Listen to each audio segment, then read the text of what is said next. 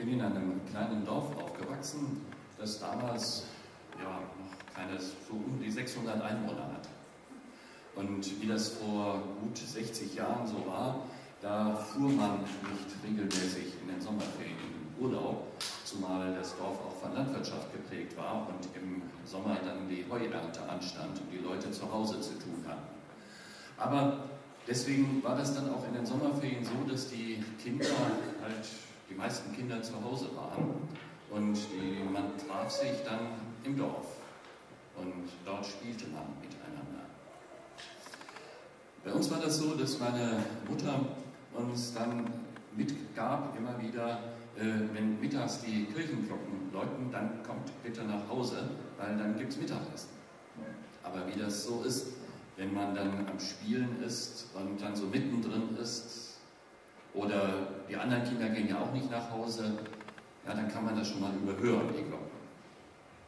Aber wenn ich das überhört hatte, dann war das so, dass meine Mutter kurz darauf meinen Namen gerufen hat.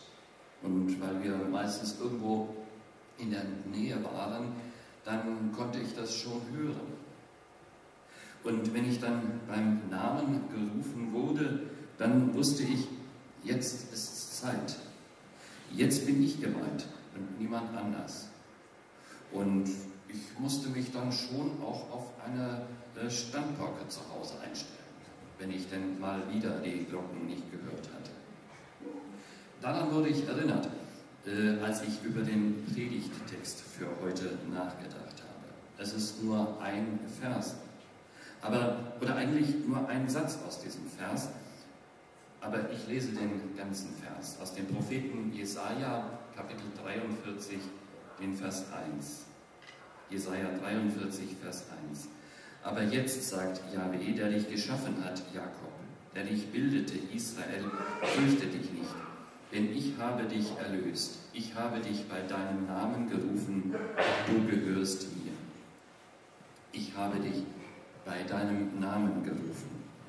Dieser Satz hat mich beschäftigt. Denn wer von uns kennt das nicht? Jeder von uns ist schon unzählige Male gerufen worden. Jeder von uns hat einen Namen und ist natürlich mit diesem Namen auch gerufen worden. Auf jeden Fall so wie ich als Kind von den Eltern. Das gehört zum Alltag.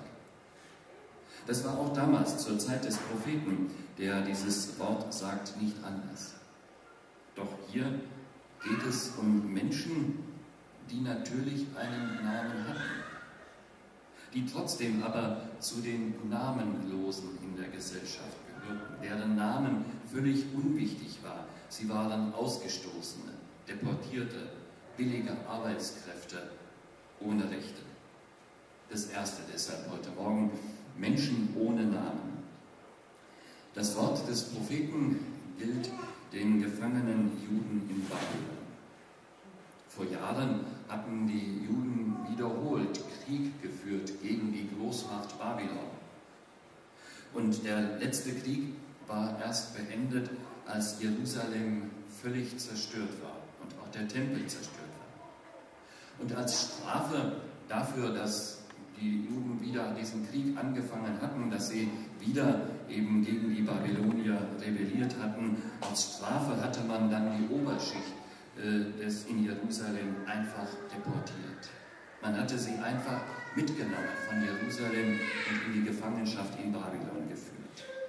Das tat man, um zu verhindern, dass es wieder zu einem Krieg kommen würde. Vor allem die Feinen, die Vornehmen, die reichen Leute in Jerusalem, die Adligen, die Priester, die Beamten, alle, die damals einen Namen hatten in der Stadt einen Namen, den alle kannten, die wirklich wer waren in der Stadt. Die wurden deportiert. Bis dahin hatte man in Jerusalem ihre Namen mit, ja, mit Ehrfurcht, mit Achtung vielleicht ausgesprochen. Vielleicht waren aber auch manche dabei, deren Namen man nicht gerne ausgesprochen hat, weil sie keinen guten Namen hatten unter den Menschen. Vor allem diese Leute mit Namen die hatte man nach Babylon deportiert. Aber nun, dort in Babylon, ja, da interessierte niemand ihre Namen. Da war es völlig egal, wer sie in Jerusalem gewesen waren. Jetzt, jetzt waren sie ähnlich wie Sklaven angesehen. Sie mussten auf den Feldern arbeiten. Sie, das, was sie vorher nicht nötig hatten, sondern da hatten sie ihre Leute, die für sie gearbeitet haben. Aber jetzt mussten sie selber auf den Feldern arbeiten. Und vielleicht waren die Frauen freiwillig, Kinder wurden als Sklaven verkauft. Niemand hat registriert, ob ein Kind geboren wurde oder ob jemand gestorben war.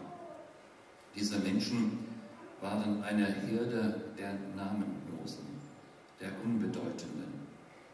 Und die Aufseher, die nur aufpassten, dass sie nicht wieder abhauten, dass sie nicht wegliefen und dass sie ihre Arbeit taten, die Aufseher, die trieben ihren Spott mit ihnen. Wie, wie das war, das wird im Psalm 137 besungen. An den Flüssen von Babylon saßen wir und weinten, wenn wir an die Stadt Zion, das ist Jerusalem, dachten. Unsere Zittern, das sind Musikinstrumente, unsere Zittern hängten wir dort an die Bäume, die uns verschleppt hatten, forderten, dass wir Lieder singen, ja, die uns quälten, verlangten von uns fröhliche Musik.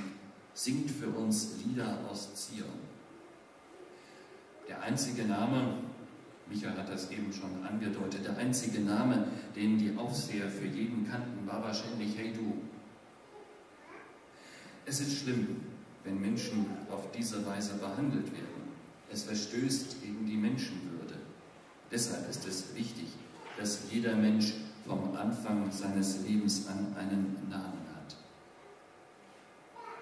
Doch vielleicht kennst du solche Momente. Momente, in denen du dir vorkommst, als wärst du nur eine Nummer. Du bist nicht wichtig als Mensch, als Individuum, sondern du zählst vielleicht nur mit dem, was du leistest. Und wenn die Leistung nicht mehr stimmt, dann wirst du ausgetauscht. Natürlich spricht man dich mit Frau so und so, Herr so und so an, wie das heute so üblich ist. Man, niemand sagt, hey du, aber du weißt, du bist austauschbar. Und du gehörst nur so lange dazu, wie du die geforderte Leistung bringst. Vielleicht hast du das schon erlebt und weißt, wie schlimm, wie verletzend, wie demütigend das ist. Und du wünschst dir, dass du als Mensch diesen Bedürf mit deinen Bedürfnissen gesehen und geachtet wirst. Vielleicht, und das habe ich auch überlegt, vielleicht ist das bei dir aber manchmal auch umgekehrt, weil du jemand bist, der einen Namen hat, der eine Position erreicht hat, der sich einen Namen gemacht hat. Vielleicht hast du hart dafür gearbeitet, dass du genau dort bist und manchmal ertappst du dich dabei, dass du die Menschen in deiner Umgebung in erster Linie nach ihrer Nützlichkeit für dich äh, ein, einordnest und nach ihrer Leistung beurteilst. Es fällt dir schwer, den Menschen zu sehen, das Individuum mit seinen Bedürfnissen, mit seinem Wunsch als Mensch in, mit einem Namen gesehen zu werden. Überall, wo Menschen zusammenleben, da kann das passieren, dass manche übersehen werden, dass manche nicht beachtet werden, dass sie nicht ernst genommen werden. Es gibt, es gibt sie überall, Menschen ohne Namen. Menschen, die übersehen werden, die ausgegrenzt werden, die missachtet werden. Es ist eine große Angst, die uns Menschen begleitet, übersehen zu werden, vergessen zu werden. Schon zu Lebzeiten den Eindruck zu haben, ich bin niemandem mehr wichtig. Weil das eine Grundangst von uns Menschen ist. Darum ist es uns ein Anliegen, uns einen Namen zu machen. Deshalb das Zweite, ich mache mir einen Vielleicht hast du die Lesung vorhin, als du die gehört hast, vielleicht ist es dir da aufgefallen. In der Bibel, in der Urgeschichte wird davon erzählt, dass die Menschen einen Turm bauen wollten, der bis an den Himmel reicht. Die Begründung für dieses Tun ist, weil wir uns einen Namen machen wollen. Oder wie die gute Nachricht Bibel übersetzt, damit äh, dann wird unser Name in aller Welt berühmt. Und es wird dann erzählt, wie Gott die Sprache der Menschen verwirrt und es deshalb unmöglich wird, dass dieser Turm vollendet wird. Doch dieser Wunsch, sich einen Namen zu machen, der begleitet uns Menschen, weil jeder von uns Angst hat, dass wir in Vergessenheit geraten, dass niemand mehr von uns spricht, dass wir gleichgültig den anderen Menschen gleichgültig sind. Es zieht sich durch die Geschichte, wie viele Anstrengungen haben die Menschen unternommen, um sich einen Namen zu machen. Wie viele Bauwerke wurden gebaut, wie viele Kriege angezettelt, Länder erobert, Millionen Menschen umgebracht, nur weil Mächtige sich einen Namen machen wollten. Es sieht ja auch jetzt so aus, dass Putin den Krieg in der Ukraine führt, weil er der sein will, der Russland wieder groß macht, der, damit, äh, der sich damit einen Namen macht und der damit in die Geschichtsbücher eingeht. Oder großen Bauwerke, die wir bestaunen. Zum Beispiel reden wir von der Cheops-Pyramide in Ägypten. Ich weiß nicht, ob jemand hier ist, der sie mal gesehen hat, der mal dort gewesen ist. Das ist die höchste Pyramide äh, der Welt. Und als Erbauer gilt der Pharao Cheops. Sein Name ist bekannt. Aber die Tausende von Arbeitern, von Sklaven, die geschuftet haben, die ihre Gesundheit ruiniert haben, die umgekommen sind, wer redet von denen? Wer kennt deren Namen? Niemand mehr. Niemand baut heute eine Pyramide im Reihenhausgarten. Aber einen Namen haben, beachtet werden, herausragen, vielleicht herausragen aus der Masse, das möchten wir schon. Dass man gut von uns redet, vielleicht mit Hochachtung oder gar Bewunderung, dass wir viele Follower haben oder viele Likes unter unseren Postings, das ist schon wichtig. Dass wir vielleicht sogar irgendwann mal groß rauskommen, bekannt, berühmt werden, damit jeder weiß, wer wir sind, damit viele unseren Namen kennen. Weil ganz im Geheimen, vielleicht hast du schon irgendwelche Autogrammkarten mal drucken lassen, falls du sie denn mal brauchst. Es ist schlimm, es ist schlimm für uns, wenn wir übersehen werden, wenn wir den Eindruck haben, ich bin unwichtig. Niemand fragt mehr nach mir. Es müssen gar nicht die großen Dinge sein, sondern es reicht schon ein Einschnitt im Leben, der uns an so einen Punkt bringt. Ich bin vor einem Jahr in Rente gegangen. Bis dahin war ich als Pastor einer Gemeinde natürlich in die meisten Dinge involviert und darüber informiert. Und wenn es irgendwas zu klären gab, dann war es selbstverständlich, dass man sagte, da müssen wir mit Dieter drüber reden. dann auf einmal, dann war ich nicht mehr gefragt. Ich habe diesen Termin und dieses ja, in Rente gehen ja bewusst herbeigeführt und Zeitpunkt auch bewusst gewählt. Und ich habe mich auch entpflichten lassen. Das heißt, von der Verantwortung für eine Gemeinde, für die Gemeinde lossprechen lassen. Aber es ist nicht, gar nicht so leicht, keinen Namen mehr zu haben der wichtig ist, nicht mehr gefragt zu sein, nicht mehr in diesen Dingen drin zu sein. Und weil das so schwer ist, darum haben wir das in uns. Ich muss mir einen Namen machen. Ich muss mich wichtig machen. Ich muss die Aufmerksamkeit auf mich ziehen. Und manches in unserem Leben tun wir genau deshalb, damit wir nicht übersehen werden.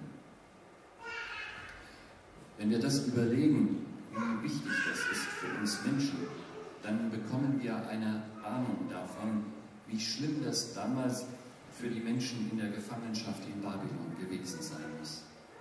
Dass sie Niemande waren, Objekte, Nummer, disponible Masse, Sklaven. In diese Lage hinein hören die Menschen aber nun dieses Wort Gottes durch den Propheten ich habe dich bei deinem Namen gerufen, du gehörst mir. Deshalb das dritte, Gott kennt mich mit meinem Namen. Dieses Wort gilt zunächst den vielen Menschen, die als Namenlose ihr Leben fristen, die diskriminiert werden, vielleicht misshandelt werden. Menschen, die auf jeden Fall ausgebeutet werden, die vielleicht innerlich und äußerlich zerstört sind, die kaputt sind. Es gilt den Menschen, die so kaputt sind, dass manche von ihnen vielleicht noch nicht mal mehr wissen, wer sie eigentlich sind. Denen gilt dieses Wort Gottes. Ich habe dich bei deinem Namen gerufen, du gehörst mir. Die sollen es hören. Die sollen ihren Namen hören, ihren Namen, mit dem sie vielleicht niemand mehr gerufen hat, seit die Eltern gestorben sind. Nun werden hier aber nicht Tausende von Namen alle im Einzelnen aufgezählt, sondern es werden die beiden Namen des Stammvaters genannt. Und in diesen Namen sind alle seine Nachkommen mitgemeint, mit angesprochen. Alle Männer und Frauen, alte und junge, alle, alle seine Nachkommen. Alle sollen sich mit diesem Namen angesprochen fühlen. Mit diesem Namen des Urahn ist jeder einzelne Nachkomme gemeint. Denn jeder von ihnen ist Geschöpf Gottes, von Gott gewollt, von Gott mit Leben beschenkt und darum bei Gott mit Namen bekannt, darum im Blick Gottes. Da taucht der Name Jakob wieder auf. Haben am vorigen Sonntag von ihm gehört, von seinem Betrug, von seinem Götzendienst, davon, dass er sein Gelübde gegenüber Gott nicht eingehalten hatte. Wir haben aber auch gehört, wie, wie Gott ihm begegnet ist, ihm, dem schwarzen Schaf in der Familie. Das ist ja in manchen Familien so, dass es schwarze Schafe gibt. Vielleicht irgendein Verwandter, der meinetwegen im Gefängnis war. Man redet nicht über ihn. Er kommt nicht vor in den Erzählungen der Eltern oder Großeltern. Er wird einfach verschwiegen. Und wenn jemand zum Beispiel bei einem Familienfest seinen Namen nennt und nach ihm fragt, dann herrscht betretenes Schweigen, weil der darf nicht vorkommen, dessen Name darf nicht genannt werden. Wir sehen an Jakob. Gott ruft auch die mit Namen, auch die schwarzen Schafe, die selbst in der Familie niemand mehr mit Namen nennt. Es spielt keine Rolle, ob diese Leute fromm sind oder nicht, ob sie treu an den Gott Israels geglaubt festgehalten haben, ob sie sich danach sehnen, dass sie endlich wieder zurückkommen nach Jerusalem. Mit diesem Namen Jakob ist jeder der Gefangenen gerufen, auch jeder, der schon seit Jahren nicht mehr seinen Namen gehört hat, weil er zu den Unterdrückten, den Rechtlosen gehört weil er vielleicht genauso ein schwarzes Schaf in seiner Familie ist, der jede Menge Dreck abstecken hat. Vielleicht hat sogar seine Familie ihn verstoßen. Und dieser Mensch hört nun, dass Gott ihn bei seinem Namen ruft. Das bedeutet, dass Gott ihn kennt, dass Gott ihn sieht, dass er für Gott wichtig ist. Und dann ist da noch der Name Israel. Auch das ist Jakob. Aber diesmal der Gotteskämpfer. Gott hat Jakob diesen Namen gegeben, weil er damals auf seinem Rückweg in die Heimat nachts mit einem Engel Gottes kämpfen musste. Der Kampf mit diesem Engel ist ein Kampf mit Gott selbst. Und Jakob kämpft und kämpft, kämpft um sein Leben. Und erst als Gott ihn an der, Hüfte, an der Hüfte verletzt, und als Gott ihn gesegnet hat und ihm den Namen Israel gegeben hat, erst da ist der Kampf zu Ende. Und Jakob hat zwar einen neuen Namen, er heißt in Zukunft Israel, also Gotteskämpfer, aber er ist für sein Leben von diesem Kampf mit Gott gezeichnet. Ich kann mir vorstellen, dass unter den Gefangenen damals in Babylon auch einige waren, die mit Gott gekämpft haben, die ihm immer wieder vorgeworfen haben, wie konntest du das zulassen, dass der Tempel, der Ort, von dem du doch gesagt hast, dass du dort wohnen wirst, also wie konntest du dieses Haus, dein Heiligtum, wie konntest du zulassen, dass das zerstört wurde? Wie konntest du zulassen, dass dein Volk den Krieg verloren hat, dass Jerusalem zerstört wurde, dass Tausende umgekommen sind.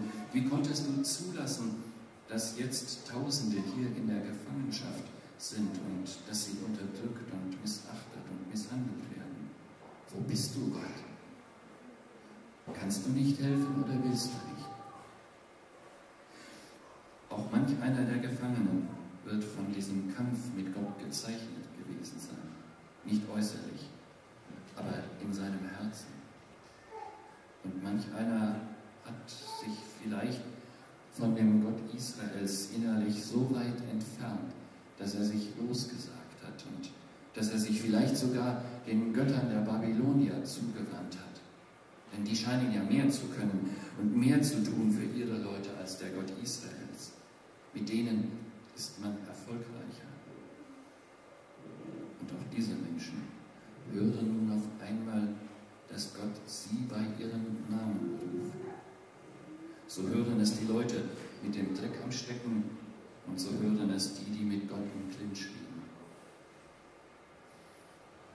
Vielleicht wartest du jetzt darauf, dass eine Stimme vom Himmel deinen Namen ruft. Ich weiß nicht, ob das so geschieht. Ich halte es durchaus für möglich, dass Gott das kann. Aber das ist auch damals in Babylon wahrscheinlich kaum passiert. Aber die Menschen haben es in dem Wort des Propheten gehört. Gott ruft dich mit Namen. Und sie haben verstanden, dass das die Zuwendung Gottes zu ihnen ganz persönlich war. In diesem Wort des Propheten, da spricht Gott sie an, jeden Einzelnen persönlich. Warte also nicht auf die Stimme äh, vom Himmel. Heute in diesem Gottesdienst, da darfst du dieses Wort Gottes hören. Du sollst es, da sollst du es hören. Egal, ob du zu den Namenlosen, den Übersehenen gehörst oder ob du ein Gotteskämpfer bist. Heute sagt Gott dir das so zu wie den Menschen damals. Nimm das mit in diesen Tag. Nimm mit in dein Leben. Gott sagt dir in Jesus zu, ich habe dich bei deinem Namen gerufen, du gehörst mir. Er spricht dich an, weil du ihm wichtig bist. Weil er dich kennt und dich liebt und weil er möchte, dass du dich rufen lässt und dass du ihm Antwort gibst. Vielleicht nimmst du das mit von heute. In die Momente, wenn du den Eindruck hast, dass Menschen dich ignorieren, dass Menschen dich übersehen, dich vielleicht sogar verachten. Wenn du dir wieder vorkommst wie eine austauschbare Nummer, dann hör genau hin und hör, wie Gott deinen Namen ruft. Und dann sollst du wissen, mein Gott sieht mich. Bei ihm bin ich nicht abgeschrieben. Und weil das so ist, gilt auch dieses Fürchte dich nicht. Mir ganz persönlich.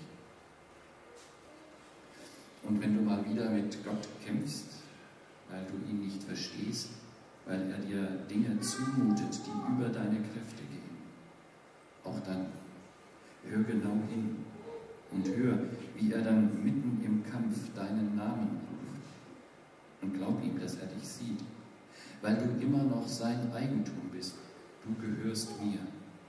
Wie heftig und, und erbittert dein Kampf mit Gott auch sein mag. Schon seit Jahren ein Israel bist oder ob du erst jetzt dahin gekommen bist. Auch dir gilt dieses, fürchte dich, fürchte dich nicht. Das gilt nicht nur für diesen Tag, nicht nur für diesen einen Moment, sondern es gilt für dein ganzes Leben. Ich wünsche dir, dass du das von heute mitnimmst. Aber jetzt sagt Yahweh, der dich geschaffen hat, der dich bildete und dass du dann deinen Namen hörst, fürchte dich nicht, denn ich habe dich erlöst. Ich habe dich bei deinem Namen gerufen. Du gehörst mir. Das ist heute Gottes Wort an dich. Amen. Lass uns miteinander singen.